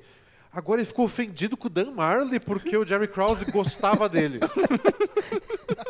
Nossa senhora, tipo, ele encontra inimigos onde, que, onde ser. É, né? né? Nossa, alguém ia deixar um, um psicanalista muito rico né, se, tivesse, se tivesse pedido ajuda. Eu fico imaginando o Dan Marley, tipo, cara, eu só quero jogar basquete. Me deixa, Me né? deixa. Não bate em mim. O David Aldridge, o David Aldridge, ele fala no meio desse documentário, e até não é tão perto assim, ficou bem legal, mas ele fala que o Jordan, quando não tinha algo para se motivar, ele inventava algo para se motivar. E nesse caso, aí ele continua a frase, nesse caso tinha, que era porque era, era a época que ele estava fazendo a- a- o voto de silêncio lá, e que ele queria dar resposta dentro de quadra. Mas aí logo depois apareceu um, um episódio claro onde ele não tinha o que se, o que se incentivar a si mesmo, né, se motivar, e inventou, cara, porque ele fala, né, não, na minha cabeça, se eu não fizesse aquilo ali, as pessoas iam dizer que o Dan Marshall era do mesmo nível que eu. Cara, quem é que ia dizer isso? Quem quer dizer Quem é um isso? imbecil que ia pensar isso? Nem o pai do Dan Marshall. Não, gente, vocês precisavam de, de exemplo pra saber que ele inventa coisa pra se motivar? Moeda! Moeda perto da parede. Não me conformo. Teve tudo com o Tony Kukoc, né, cara? O que os caras fizeram com o Kukoc foi É muito- é cruel, assim. é E o Cruel. Kukoc nem sabia que estava acontecendo, porque não era 2020 com internet. Ele não leu no Twitter, né? É, então, tipo, ele nem sabia que ele era odiado pelo time. Coitado. Só foi tipo, ah, vamos jogar aí. Ele foi o último a saber, né? É.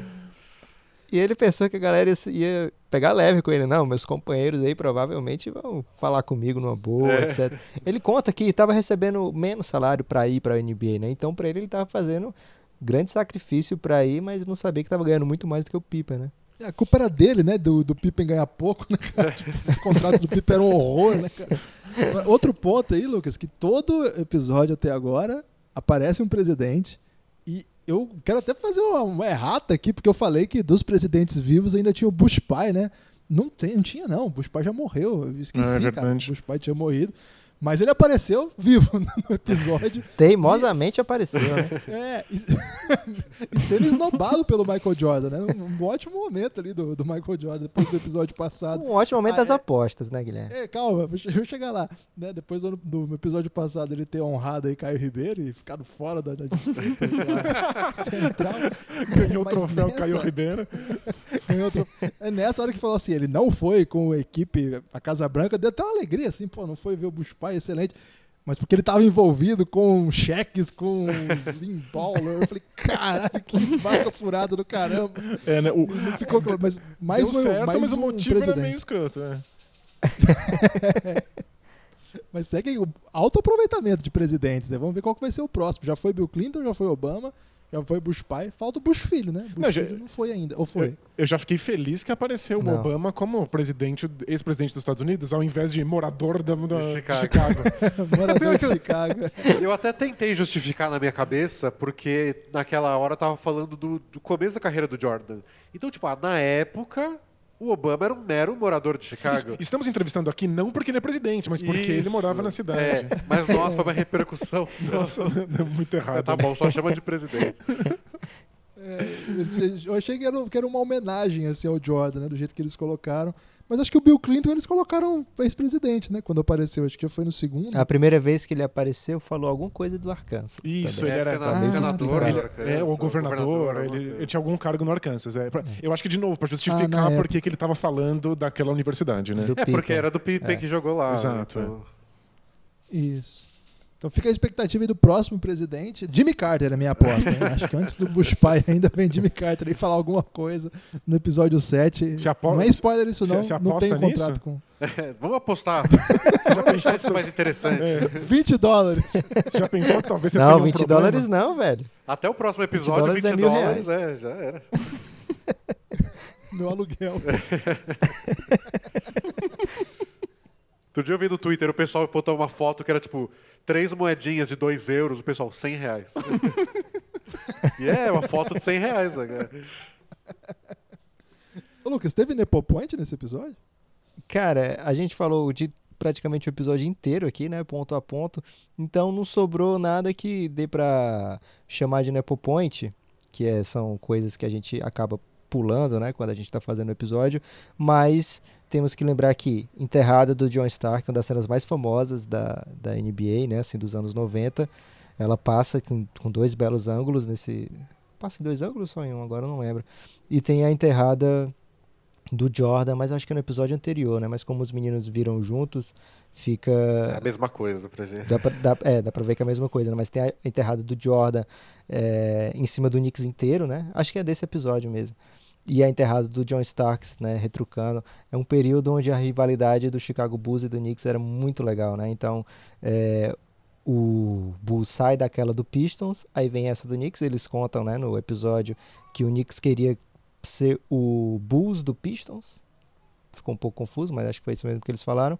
Porque no ano anterior o, o Bulls já tinha vencido por 4 a 3 né? A semifinal de conferência. E agora foi um 4 a 2 na final de conferência. Faltou a chance do Knicks no outro ano, né? Acho que faltou isso, porque tem que perder três para perder duas para ganhar a terceira.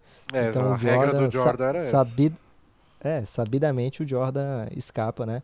Sabia que ia perder pro Knicks, não queria essa humilhação, foi pro beisebol.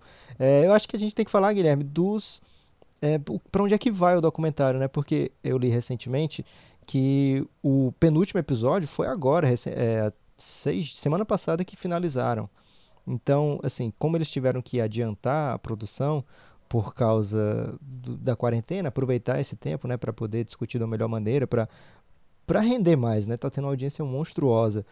É, talvez daqui para frente os episódios não sejam tão bem acabados, né? Eu queria a impressão dos meninos que pensam assim de uma maneira muito bela, que eu adoro ouvir eles falando, é, tirando um pouco do ser Jordan, né? Que a gente já sabe que ele é, é muito midiático, muito fácil de fazer uma coisa sobre ele, né? O documentário em si tá sendo, para falar uma frase do choque de cultura, bom ou ruim? Que, qual é a é, expectativa e realidade, né? Pontos positivos É, e do- pontos negativos. expectativa, é, pontos fortes, pontos fracos. Assim, da expectativa que vocês criaram e pro que tá acontecendo, tá sendo é, prazeroso? Tá sendo o que você esperava? Tá, sendo, tá indo além? Ou tá oscilando demais? O, o documentário é muito diferente do que eu imaginava que ia ser. Então, antes de entrar em aspectos técnicos e a qualidade, ele só não é sobre o que eu pensei que ele fosse. Porque a gente te- teve muito alarde com o fato de que era o material secreto, escondido há tantos anos, não liberado, das filmagens da última temporada do Jordan. E a gente vê isso o quê? Um, um quinto do tempo do documentário? É, sim, Nem isso. Com oito ainda. Tem, tem, Nesse episódio deve ter sido a moeda, né? É isso, é, é a E o moeda. é- lá. É, a moeda. Então é isso, não, o, o documentário é muito mais sobre outras coisas e usa muito mais documenta é, é, material atual, entrevistas feitas é, para o horror do, do, do Patrick Ewing, que fez cinco segundos de entrevista. Mas é, usa muito mais desse material atual do que usa o material secreto, É, escondido, Não, eles que era o eles motivo. resgatam bastante coisa legal. Até tinha os materiais do Dream Team que eu não conhecia. Então, coisas do, do, do início do Jordan, no Bulls, ainda dos anos 80. Tem bastante material antigo que eles encontram. Não sei se era inédito ou não, mas vários eu não tinha visto. E gastam muito tempo nisso. De resgatar toda a trajetória do Jordan e do Phil Jackson e do Scottie Pippen e Do do, Dennis Dennis Rodman. Rodman. E no episódio 5 eles falam mais do Kukoc. Então eles vão trazendo a história inteira e eu fiquei com essa também. Não é que não é legal assim. Mas eu tava esperando um monte de material inédito. Um monte de cenas de vestiário e de conversas do Phil Jackson antes dos jogos. Eu achei que ia ser praticamente 90% a última temporada. É. E não um grande documentário definitivo que você quer conhecer a vida de Michael Jordan, é esse o material. Porque é isso que tá virando, o que também é bom. É, não, não é é esperava. interessante, mas é outra coisa, né? Diz a lenda que o Jordan só liberou o material depois que ele se encantou com o documentário do Iverson, porque ele achava que o documentário tinha resgatado a carreira do Iverson para um público que tinha começado a odiar ele, porque o estilo do jogo do Iverson envelheceu muito mal. E eu achava que ele, ele ia simplesmente liberar o material, mas não, acho que ele quer que seja resgatada a imagem dele e do time, dos companheiros de equipe. Eu acho até que o documentário está fazendo um trabalho bem legal nisso, que até vocês tocaram mais cedo, que é dar a última palavra pro Jordan, porque ele está envolvido na produção do documentário, então você não vai ser tão crítico assim, mas de tocar em vários pontos diferentes e de falar de momentos polêmicos e de mostrar cenas que que deixam a gente interpretar alguma coisa igual a cena da moeda. É, moeda. Então, eu acho que esse equilíbrio tá bom. Eu tava no começo com um pouco de medo de ser muito Que fosse um publi editorial. é assim, uma né? propaganda do Jordan que não precisa disso. Todas as conquistas dele, só botar. Se no meio do documentário você bota dois highlights do Jordan, já, já, já, já fui pego, já, já me ganharam. Não precisa de muito mais. O legal é você pegar contradições, o que envelheceu bem, o que envelheceu mal. E acho que o documentário até está navegando bem por isso. Eles deixam a última palavra pro Jordan, geralmente. E o Jordan tá muito engajado nisso, né? Então não tem Ele, ele, ele fala de tudo, não né? tem um assunto que ele diminui. E que ele fala, ah, isso ficou pra trás. Eu odiava o Pistons. Eu queria ser o melhor. O contrato, o Pippen pedir pra trocar foi muito egoísta. Não tem nada que, porque passou 20, 25 anos, ele minimiza. Ele fala como se ele estivesse lá na hora. Então, o próprio Jordan valoriza muito com os depoimentos dele essa história. Mas ainda você consegue ouvir os outros lados. É. Eles foram entrevistar o Isaiah Thomas. Eles convenceram o Isaiah Thomas a falar num documentário onde ele sabia que só ia tomar porrada. Isso é verdade, né? Era uma, Isso é muito legal. era uma luta perdida pra ele É, ali, né? Mas ele foi, deixou o lado dele. Então, é- essa parte do- do- da forma do documentário eu achei legal. E a parte de ficar indo e voltando pro passado, gosto em teoria, às vezes fico frustrado. Às vezes eu tô engajado numa Esse- história. Sim. Então eu, Nesse episódio teve eles fizeram um pouco menos, né? Isso de É. ir e voltar. Mas tem episódio que é o tempo todo. É, ó, ó, Não, mas hoje teve uma que teve confusão séria, assim, que eles voltam pra um momento, aproveitando, acho que do golfe até, e na verdade era, era do futuro já. E, e dali dá uma confusão mesmo, cara. Eu falei, caramba. Velho, e o Jordan não envelhece, cara. É a mesma cara o tempo todo, é terrível. é, ele, ele podia Não, pelo menos colocar uma pinta no passado, tirar a pinta no futuro, alguma coisa. ser careca atrapalha nessas horas, É, né? porque é sempre é. o mesmo penteado. É, tem que fazer o pessoal que não- documentário do. botar o cabelo do Rodman nele, assim, pra É, pra justificar ajudar, as é. Eras. Não, mais de uma pessoa me falou já que fica muito confuso que uma hora o Rodman tá no time dele, e na outra hora o Rodman tá no outro time, aí ele volta. Porque pra gente é meio, meio tranquilo, assim, saber que qual, qual Rodman é qual, e ele tem mesmo uma mudança física. Mas, cara, dá uma confusão, sim. E nesse, assim, até que. é, cara, foi mais de uma pessoa mesmo que me falou. Assim, cara, eu fiquei confuso. Como é que era? O Rodman era em que época exatamente? Porque a gente, qualquer coisa, a gente vai no Basketball Reference e vê que ano que foi, que ano que ele saiu, qual time que ele foi e tal. Onde estava o Paxson nesse momento. É. Mas ali, eu acho que pra quem é desse público aí, tem horas que, que pode dar uma confusão, sim. Tem o Mas eu- Harper, eu- né? O Harper uma hora tá no Cavs, depois tá no- do lado dele no Bulls. É. E, e agora teve o Horace Grant nesse episódio, né? Mas aí acho que ficou um pouco mais fácil, porque ele era relativamente próximo ali, já contou as histórias, né? Mas eu gostei disso que vocês falaram, assim, também. É, de fato, a gente está acostumado, a gente não está acostumado, né? Mas a gente está se acostumando com esses documentários de agora, né? Que, por exemplo, a Netflix lançou o do Barcelona agora. É, Tem que ser a falar do Amazon- Tigre, Guilherme. Vocês assistiram o documentário do Tigre? Eu não vi ainda. Não, não tenho estômago. Cara, vocês precisam ver o documentário do Tigre. Não, Não não, cai nessa, não. não o Guilherme me pegou nessa aí. não sei se eu lido, arrependi. não. não. Eu assisto cada coisa no Netflix. Eu sou alucinado pela série dos caras que sopra vidro no Netflix. Como que é isso Caramba. aí? Não, vocês não viram? Não, você tem que ver a competição de profissionais sopradores de vidro. Que ganham, Cara, fiquei Caramba. interessado, hein? ganham uma Qual vaga no, no Museu do Vidro. Que fica na cidade do vidro. Isso, e tem a Universidade do Vidro. Não é piada. Eu sou alucinado por isso, mas. né, de- Como é que chama isso aí, velho? É... É, não sei. Eu- Você Vidro. lembra? É vidro. Não, Mas eu acho que em se você português- pesquisar- Em português chama vidrados. Porque tá de parabéns os envolvidos. Não, mas é, Mas, é Guilherme, pão de verdade. Você não ia se confundir pesquisando. Não ia ter muitas procurar lá. opções. Não, mas eu ia dizer assim, a gente tá acostumado, né, se acostumando com esse, esse tipo de documentário, né? Teve do Manchester City, da Amazon, até da seleção brasileira eu não fiz questão de não ver, mas tem também. É, outros, né, que abram, tem o do Sunderland, que tá muito famoso agora, né, porque contou uma história trágica de um time que, que é pequeno, não é pequeno, né, tradicional, mas fraco. Então, com os bastidores mesmo, né, as entranhas do time. E quando circulou as notícias, foi isso, isso mesmo que foi vendido, né? Pra, acho que eles foram para criar hype com quem cria hype de basquete, que é a gente, as imagens exclusivas, né? E de fato, assim, é, eu fico pensando, eu fiquei pensando num documentário nessa linha do que são esses aí que a gente conhece hoje, né? Do, não sei se vocês assistem essas coisas, eu assisto bastante. E os de futebol tem, tem outros também, tem o do pessoal do rugby lá dos dos All Blacks. E tem outros Teve aquele outros do Last também. Chance You, né? Também vai Verdade, mostrar até os caras na verdade. Isso, escola. e do, e do mesmo, do mesmo diretor desse Last Chance U tem o que é sensacional, que é aquele com, com os times de. de. Cheerleaders? De vidro? Cheerleaders. de cheerleaders. É. Sério, você não viu? Não, sério, Bom? é, não, é espetacular. Do ponto de vista da forma, de como é filmado, é uma obra-prima, de verdade. Caramba. Pode assistir. Tem um de basquete também nessa linha, que é um time de, de uma comunidade nativo-americana, né? Que é o termo adequado, do Arizona, que joga basquete, que todo mundo é muito baixinho, então eles têm que jogar em velocidade. Acho que é o Também tem no sem, bandeja. É isso? É, acho, que, é isso. Pode ser, pode ser. Então, eu re- realmente achava que pra um. E talvez seja até isso o motivo do- da minha frustração por não contar a história dessa série.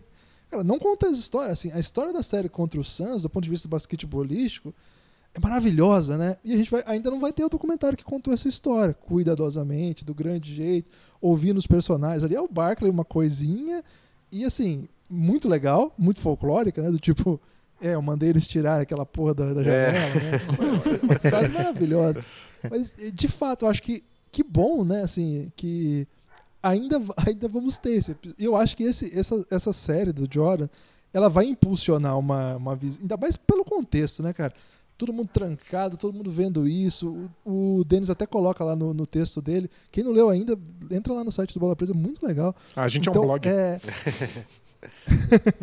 bolapresa.com.br. é valeu, isso. valeu. E aí o. Você pode, tipo, você tem uma audiência cavalar, né? Os números são impressionantes. Então, a impressão que eu tenho é que, por tudo isso, vai, vai, vai haver um, interesse muito forte nessa época de novo, assim. Mas que- tem muito documentário, tipo 30 for 30, tem da rivalidade é, Lakers Celtics. ESPN Tem, produz tem. bastante, a NBA gosta de produzir o seu próprio material também. Acho que talvez é, dessa era aí, por um motivo ou de outro, ainda não tenha tido vários, né? Não sei se é porque ainda tem gente muito envolvida com basquete nesse momento, porque o dos tiozão é mais fácil de fazer, né? Os caras estão sem nada para fazer, vamos lá filmar aqui, filme e tal. É, mas acho que tem gente muito envolvida ainda dos anos 90, talvez seja isso, mas acho que vai, imagens, eventualmente né? vai rolar ainda. Tem muito, É. tem mais de tudo, né? Não, eu digo, o Jordan tinha direito de várias dessas imagens, né? Então, Ah, tá. inclusive comprou alguns grandes jogos dele, até um, um colega me falou isso. O Jordan comprou os direitos de transmissão de alguns jogos que ele fez coisas maravilhosas e vendeu agora junto com o documentário. Nossa. Então, alguns canais vão começar a passar jogos antigos do Michael Jordan. Inclusive, acho que na ESPN já vai ter jogo em breve. É, eu vi o Romulo e o Bulga falando sobre isso, que eles vão transmitir. E, se eu não me engano, é jogo do Bulls já. Depois, depois dê uma olhada lá. Quem tá ouvindo aí, procura aí na programação da ESPN. Eles, eles Não, tão- eu acho que é Knicks e Lakers, 50 ah, anos é da isso. final. Tá, tá. Mas em breve deve ter alguma coisa nesse sentido também. E, al- parece que são Você oito. tá mandando o pessoal procurar só porque é jogo do Knicks, Guilherme. Você essa aí, Bulls. Ó, tamo de olho. Nossa, nós estamos com visita, Lucas. E aí- Só de Então, casa já. Então o Jordan liberou esses direitos. Liberou não, né? Vendeu e o, o Jordan sabe ganhar dinheiro. né? Talvez não no golfe, mas jogando. Não na moeda. Eles também na sabem moeda. perder dinheiro também, hein? Sabe perder também. mas mostrou assim, saber muito bem é, trabalhar a sua imagem, né? Então, vamos não sei se, se essas imagens são acessíveis, né? Tem isso sobre o Bulls do Jordan, né? muito, é muito difícil usar a imagem daqueles jogos, tem muito direito cercando. Então, eu, eu acho que esse documentário vai dar uma sede de mais conteúdo. Na verdade, já tem tanto conteúdo, por enquanto, de podcast, de lives, né? Quem, os, os americanos estão fazendo podcast de tudo, assim, cara. De, é, todos os caras que aparecem lá no, no, no, no documentário. É, foram entrevistados no dia por seguinte alguém. eles estão. É, tá no, no Zach Lowe, tá no Bill Simmons, tá no Jalen Rose, então tá todo mundo e mais outros. Pra ter chance podcasts. de falar, né, Guilherme? Porque eles gravaram lá horas e horas, falam uma frase. o que, que não entrou, né? O que não entrou no documentário. Eu, eu fico assim, eu fiquei nessa expectativa, assim, de. Porque será que depois desse momento a gente vai ter. Então, enfim, a história dessa. Porque, como o Lucas falou, tem muito desses documentários da ESPN que contam a história dos jogos, conta isso que o Denis até cobrou, né? O Danilo cobrou. É, pô, o que aconteceu ali no jogo, né? Qual foi o momento que aconteceu ali? Qual foi a, a virada, né, central da, da partida tal? Cara, eu tenho muita, assim, eu fico com muita vontade de ver mais de jogo, assim. Não que, que não, não, não, não esteja gostando da trajetória, de contar isso tudo. Mas fiquei com isso. É, você perguntou pra eles, Lucas, se eu tinha gostado ou não, mas eu me meti nessa. É que eu acho que você matou Acostumado a já, charada. Guilherme. eu acho que você matou a charada quando você falou que o que a gente viu no documentário é meio folclórico. Porque eu, eu acho que o Jordan é essa figura que é maior do que o basquete e sempre foi maior que o basquete. Sabe quando ele vai pra França e tem aquele tonelada de pessoas assistindo? Até parece que aquelas pessoas conseguiam assistir basquete da NBA. Nem passava, não tinha nem como ver, nem que eles estivessem interessados, não tinham acesso a isso. O Jordan era uma coisa só maior do que isso. E eu acho que o documentário vai muito nessa leva. O basquete é meio secundário por essa história toda. Eles só explicam quando é muito essencial pra gente entender por que, o personagem Jordan é tão interessante.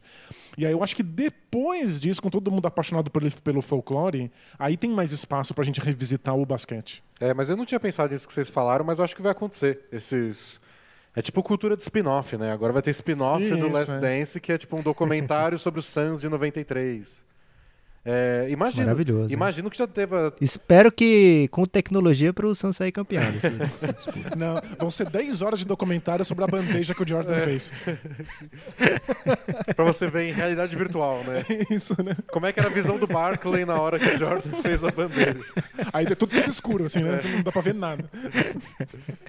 Mas eu imagino até que, tem, que- tenha mais busca agora pelos documentários que já existem. Tipo, é a ESPN, né, que fez aquele do, do Bad Boys sobre o Detroit Pistons. Isso. Imagino que agora Foi. esteja mais gente interessada. Tipo, ah, tem um documentário só sobre esse time que o Jordan odiava, deixa eu assistir. Isso, boa. E acho que vai ter gente preocupada e falar, e tem um do Suns? Não tem.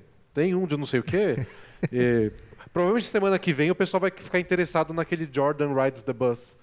Porque eles devem falar do Jordan do verdade. beisebol e tem um documentário magnífico sobre os anos de beisebol do Jordan. Que vai ter atenção de novo. O pessoal vai ser um assunto que vão se interessar. Então eu acho que vai ter bastante coisa É só nova começo, né? e coisa resgatada de que já foi feita, mas que não tinha um público tão amplo. É. Acho que essa é a consequência desse fenômeno cultural que virou o, o Last Dance. E já fico no aguardo aqui da continuação do Last Dance que seja de fato sobre uma dança. Que tenha Segunda frustração. é, pelo menos um pouco de dança de salão. E quero ver quem vai. E quero ver se o Jordan vai dar entrevista para quando alguém quiser fazer um documentário sobre os anos dele de Wizards. Ah, Ou se ele vai querer enterrar essa história. Nossa, um, um documentário só sobre isso ia ser incrível.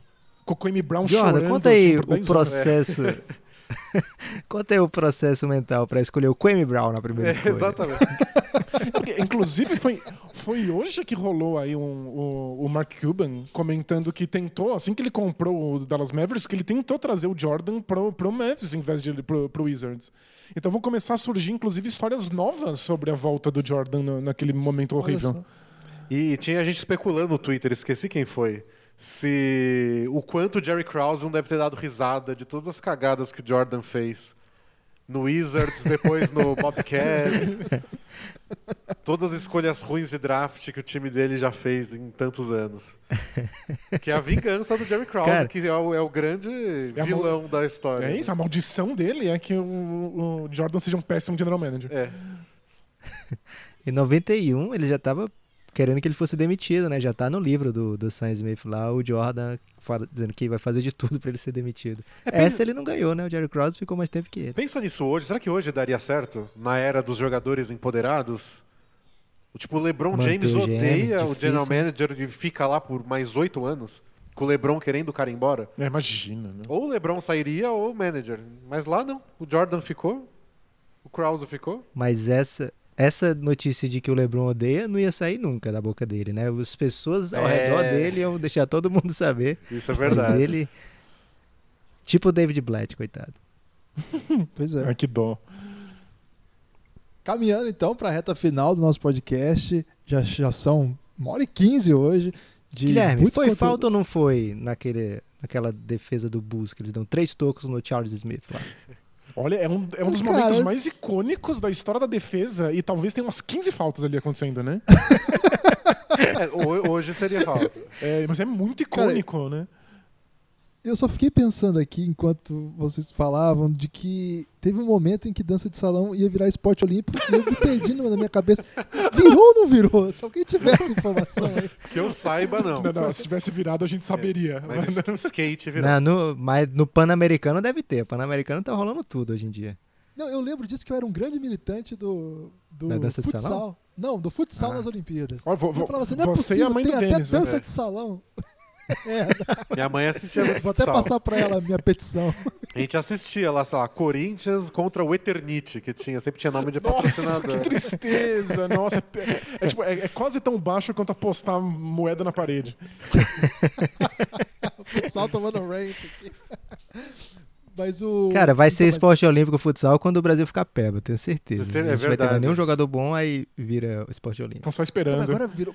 Basquete 3 contra 3 virou esporte olímpico, cara. Não é possível que não vai virar futsal. Não tem, não tem mais jeito. Vou, vou lançar essa No petição surf, aqui. né, agora?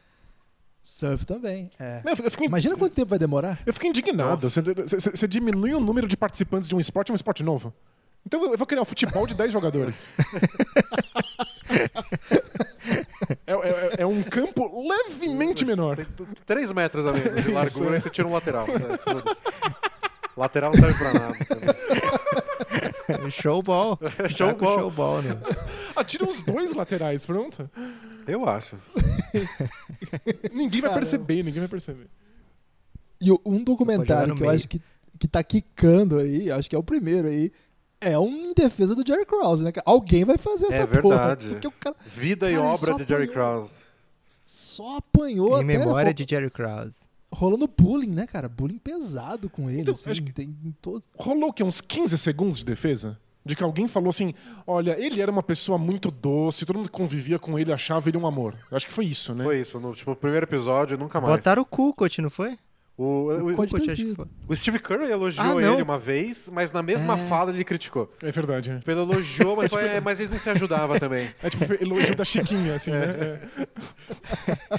Agora eu lembrei, o Kukoc, ele não, não fala dele no documentário, ele fala, ele falou na internet depois que eu, não, na verdade o Jerry Krause era ok, legalzinho e tal.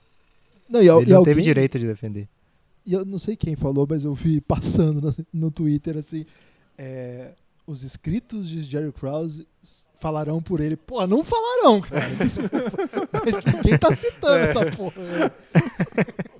Tá, então eu tô esperando esse documentário aí. Porque, pô, é um cara que draftou, cara, só cara bom. Né? Assim, assim, claro que os erros a gente não fala. Mas montou um time, boa parte ali em draft e bons moves, né, cara? E, poxa, é uma dinastia. Fez lá suas atrapalhadas, mas conseguiu o Pippen por anos e anos num contrato baixíssimo. Reuniu ao redor um monte de cara capaz de ganhar. Trocou de técnico na hora que tinha que trocar e foi campeão com o novo técnico. Porra, E soube é remontar o time, né? Depois Fez do, o- do tricampeonato. O time do segundo tricampeonato é até que bem diferente do primeiro. E ele foi lá, montou, pegou as peças complementares pra colocar em volta do Pippen e do Jordan. É mérito dele. Verdade. Poxa. e Ele agora- fez, fez as compras do Phil Jackson, estilo Além da Mulher, comprando roupa pro Phil Jackson usar É verdade. Revenge de Phil Jackson, né? ele volta lá. Me contrate agora. Então, desses spin-offs aí todos, é, é o que eu tô mais ansioso nesse momento, assim, que é meio. Cara, porque eu tô, tô sentindo um bullying com ele, porque a gente, a gente sabe que é errado, mas a gente fica rindo das coisas que, que o Jordan fala pra ele, que o Pippen fala pra ele. Eles são muito cruéis, né? Eu, eu- eu também é o tipo de coisa que Pesado. envelheceu muito mal. Que hoje seria in- completamente inviável, né? Você não fala para um, pro, pro teu general manager que ele, não- que ele não cresceu, que ele é, ele é baixinho demais e não E cresceu. gordo. É, não, acho que é absurdo, né? Não, e até o, tem hoje, assim, agora, entrevista do presente, vem falando. Não, o problema dele é que ele tinha complexo porque ele não cresceu e era gordinho, É. baixinho. Foi, foi, porra, esse era o problema do Jerry Krause, assim. Não- não- nem sei se eu tenho argumento pra defender o Jerry Krause nesse, nesse É, debate mas aqui. quando convém, o pessoal apela aí pra, pra psicologia. Mas quando o Jordan criança tá arremessando a uma da manhã, ninguém pensa em levar no psicólogo, né? Se o Jordan tivesse a uma da manhã jogando League of Legends, estava no psicólogo na mesma hora. Cara, vocês estão ouvindo? Assistam o Space Jam. Começa assim o filme. O, o Jordan, uma da manhã, arremessando. O pai, você não vai dormir? Não, vou ficar aqui. Lucas, acho que chegou a hora de nos despedirmos dos nossos convidados. Pô, que programa. Ó, é sempre emocionante receber o Bola Presa. né? Valeu, gente. Cara, os Podfathers, né? Os Podfathers estão de volta no Café Belgrado. É um episódio que nossos ouvintes adoram, sempre pedem, ô, chama a galera do Bola Presa e tal. É, então a gente faz com. Sabendo já que. Primeiro, que vocês são maravilhosos, né? Então sempre que vocês vêm é muito divertido, muito bom o papo. Seu- seus mas lindos. também sabendo. sabendo que vai ser muito fácil de convencer as pessoas a clicarem para ouvir, né? Então, muito obrigado mais uma vez pela presença. É, voltem sempre que, que possível, né? Sempre que convidados. O Guilherme às vezes não gosta de convidar as pessoas, né? Não, vamos chamar o pessoal. É, e o Guilherme não deixa eu chamar ninguém, mas tudo bem. É, tô brincando, gente. A Pô, gente que adora receber news, vocês. O desafio vai ser arranjar É, tema pra falar, pra convidar pessoas nos próximos meses, mas a gente espera que as coisas se resolvam o mais rápido Não, o possível. Guilherme tá. O Guilherme tá já. Ele falou esse papo aí de documentário porque ele já tá fazendo os dele aqui. Daqui a pouco aparece aí na internet documentários feitos pelo Guilherme Krause. com participação de vocês. Palavras.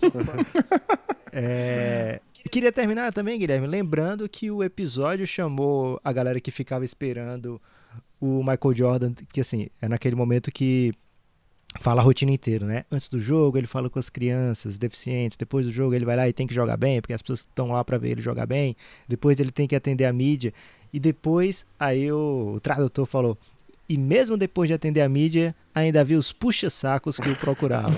Tomaram distraído aí os fãs, os- as crianças, cara, querendo o autógrafo do Jordan depois do jogo. Tem que esperar O 3, 4 horas depois do jogo para ganhar o autógrafo.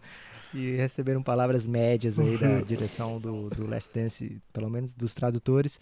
Mais palavras doces para vocês. Obrigado, Bola Presa, por comparecerem aqui. Guilherme, o que, que você disse para esses homens? Bom, de, de novo agradecer. É, é de verdade, é sempre uma honra falar com vocês. É, a gente não se conhecia antes de fazer né, o primeiro podcast juntos lá no Belgrapalusa.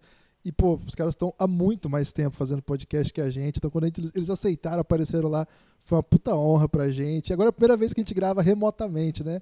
Quem sabe a gente volte a se encontrar em breve. Tomara que tenha situações que a gente possa ter convívio em breve, mas se não tivermos, a gente quer ter vocês aqui mais vezes também. De verdade, é um grande prazer, é uma grande honra pra gente contar com vocês. E agora vocês podem falar o que vocês quiserem até vocês se despedirem. É, valeu, obrigado pelo convite. E é sempre legal, pode convidar sempre. A gente faz podcast há mais tempo, mas nem tanto.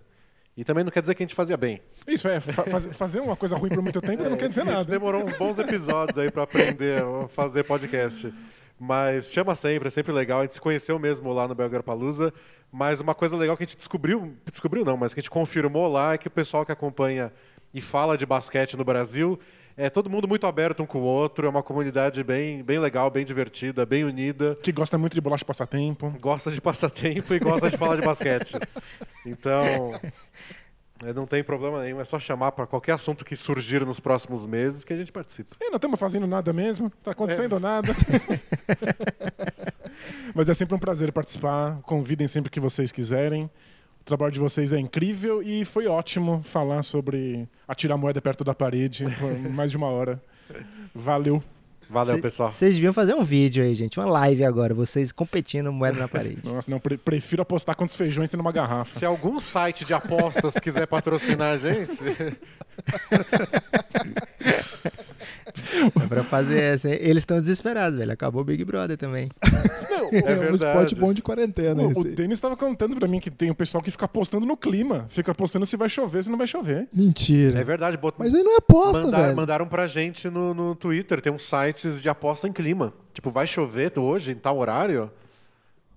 E aí você vai lá, cidades diferentes do mundo, você aposta em clima. Você acha que é só o Jordan que tem um problema? Não é, não. Muitas pessoas têm um problema. Não, mas Confesso eles que não têm problema, gente. Eles podem parar quando quiserem. Tem que vencer. E você viu que agora tá voltando o esporte na Coreia do Sul, né? Então a liga de beisebol voltou a ter jogo, sem torcida. O futebol voltou na Coreia. Você imagina quanta aposta não deve estar rolando nesses jogos? É que é- é De só- vi- E passa em algum Viciados do mundo inteiro se unindo para apostar no, no basquete coreano, no beisebol coreano. Não, e, e é o equivalente a apostar quantos feijões tem numa garrafa. Porque duvido que alguém conheça alguma coisa sobre os times de futebol coreano. Não importa, eles Não, querem apostar. é, só você tá apostando só às cegas. É melhor apostar se vai chover. Esses foram então os Podfathers, os grandes Denis e Danilo do Bola Presa. Espero que vocês tenham curtido esse papo sobre Michael Jordan, sobre Chicago Bulls, sobre moedas, sobre vidros e muitas outras coisas, né, Guilherme? Que delícia! É, esses caras são demais. Sigam aí eles nas redes sociais, arroba Bola Presa. E siga junto com eles o Café Belgrado também. Arroba o Café Belgrado no Twitter, no Instagram, no YouTube, Lucas. Estamos no YouTube. Lucas, Guilherme, desde- você já se considera um youtuber agora, seu grande sonho? um pod youtuber, né? um podcast no YouTube. É, Lucas, posso dar um analytics aqui do nosso canal no YouTube? Hum, melhor não, Guilherme, porque as pessoas podem, se bem que as pessoas podem ficar até com vergonha a ponto de apoiar o Café São números expressivos. Ok. Não disse o que, que eles expressam, mas alguma coisa eles expressam. Veja bem, Lucas. É, nós estamos postando lá no canal do Café Belgrado no YouTube os podcasts que você ouve aqui e lá no, no Elástico Mental, lá no feed do Elástico Mental, nosso podcast de cultura. Quem não conhece ainda, por favor, dê essa moral pra gente. E olha só, Lucas, desde quando a gente começou a postar os vídeos lá, sabe quantos novos seguidores lá no YouTube a gente já tem? Você tem que chamar de seguimores, Guilherme, pra galera poder seguir. É inscritos que fala lá, já tá errado já. Ok. Sabe quantos novos inscritos a gente conseguiu desde quando a gente começou essa prática? Você tem que falar em percentual, fica mais expressiva, Guilherme. Eu acho melhor falar o número, Lucas. Ok, quantos? 12. Orra! Uma expressão que os cearenses poderiam falar nesse momento é Ande Tonha. Então, se você quiser continuar é, a bombar o nosso canal, se inscreva lá. Sabe uma coisa que o youtuber fala, Lucas? Ative o sininho. Ah, não, velho. Você. Forte vai abraço.